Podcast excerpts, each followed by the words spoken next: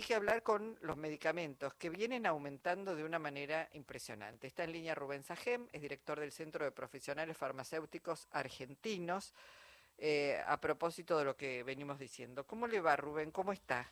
¿Qué tal, Luisa? Buenas tardes. ¿Cómo están? Y preocupados, muy preocupados, muy preocupadas porque, digo, había un congelamiento de precios con los laboratorios este, hasta el 30, creo, de, octubre. ¿no? Y después de eso empezaron a aumentar. Pero ahora, ¿quién le pone el cascabel al gato? ¿no? ¿Cuánto aumentaron entre finales de octubre y, y este mediados de diciembre los medicamentos? Sí, nosotros también estamos preocupados porque aumentaron un 85% promedio los medicamentos, medicamentos muy usados, y se venían manteniendo más o menos en línea con la inflación gracias a acuerdos que se habían alcanzado con los laboratorios. No es que estaban los precios tampoco atrasados ni retenidos porque aumentaban al ritmo de la inflación. Eh, pero bueno, ahora terminado el acuerdo ya tenemos un aumento, como bien se dijo, del 85% en un mes y medio, con el agravante de que siguen entrando listas de precios con aumentos todos los días, 20%, 15%, 25%, y no, no, estamos en una situación que, que la verdad que ya la gente se sorprende mucho de los precios de los medicamentos que viene comprando a veces para tratamientos habituales, para enfermedades crónicas, a veces lo necesita porque tiene que tomar un medicamento por un problema de salud inmediato y bueno, eh, la verdad que eh, sorprende el nivel de precio de aumento de los medicamentos. Porque está claro, Rubén veía que desde enero del 2023 a este diciembre, la inflación en general eh, rondó el 148%, pero los medicamentos de diciembre, de enero a diciembre aumentaron un 308%. Esto es que el colchoncito, más allá de la devaluación que hubo, etcétera, etcétera, ya lo habían hecho los laboratorios. Sí, sí, sí, y, además eh, no es como que ahora siguen aumentando por la devaluación, entonces no se entiende por qué aumentaban antes. La realidad es que esa cifra eh, que, el precio de los medicamentos, los aumentos duplican a la inflación, estamos hablando de 300% contra 150 en números redondos, eh, va a poner en peligro la cobertura por parte de las obras sociales, porque con estos precios de los medicamentos, las obras sociales eh, se financian con, con, los salarios, ¿verdad? Y obviamente se está aumentando a un nivel eh, del doble que los salarios. En el caso de PAMI también es preocupante, porque ya las cámaras de farmacias están pidiendo aumentos de precios en lo que es el precio PAMI, que es un, que es un precio más bajo, por acuerdo que había realizado el PAMI. Pero bueno, vamos a ver ahora qué política se, se mantiene o se sostiene, porque los jubilados tenemos que tener en cuenta que es un aporte muy importante que están recibiendo con los medicamentos gratuitos. Sí. Hoy, Luisa, nueve de cada diez jubilados reciben medicamentos gratuitos y eso está representando entre 30 mil y 40 mil pesos por mes promedio.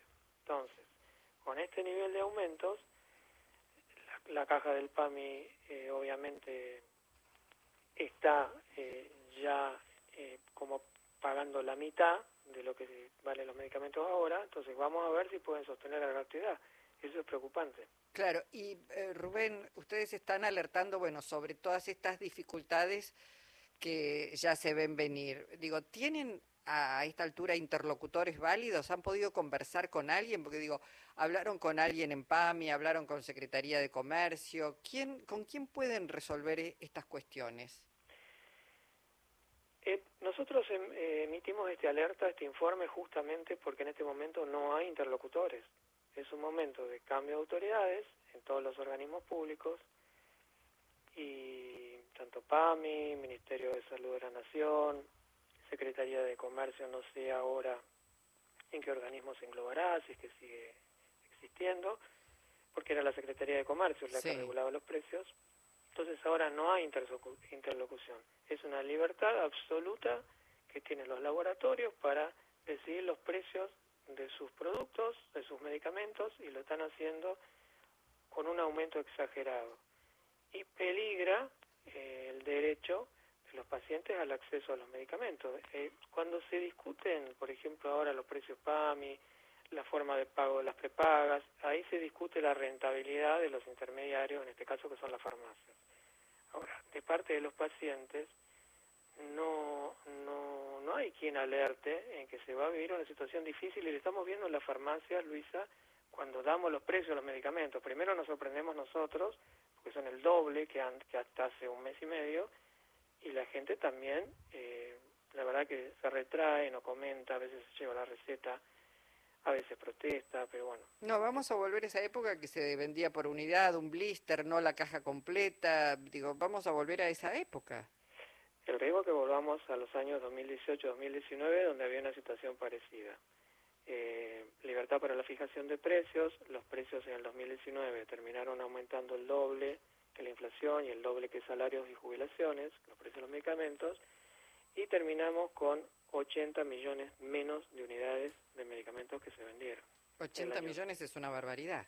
Son 80 millones de unidades, 80 millones de tratamientos caídos, ¿sí? Mm. Entonces, eh, a ver, eh, eh, hay un hay que establecer una regulación en lo que es salud, en lo que es el acceso a medicamentos, como también en acceso a atención sanitaria. Eh, tenemos que tener en cuenta, Luisa, yo alertaba por el tema de las obras sociales, porque el 60% de los argentinos, el 60%, 28 millones de personas, recibe sus medicamentos a través de las obras sociales, incluido el PAMI.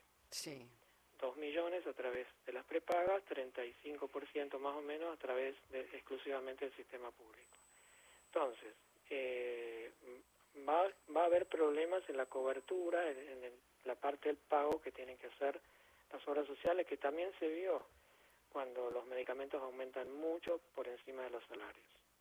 Bueno, sabe que me, me, sorprende además, bueno, o no me sorprende en todo caso, porque me consta, porque me lo cuentan integrantes de algunos laboratorios, que durante el gobierno saliente de Alberto Fernández, la verdad es que en el PAMI, por ejemplo, nunca digamos, estuvieron tan ordenados en los pagos.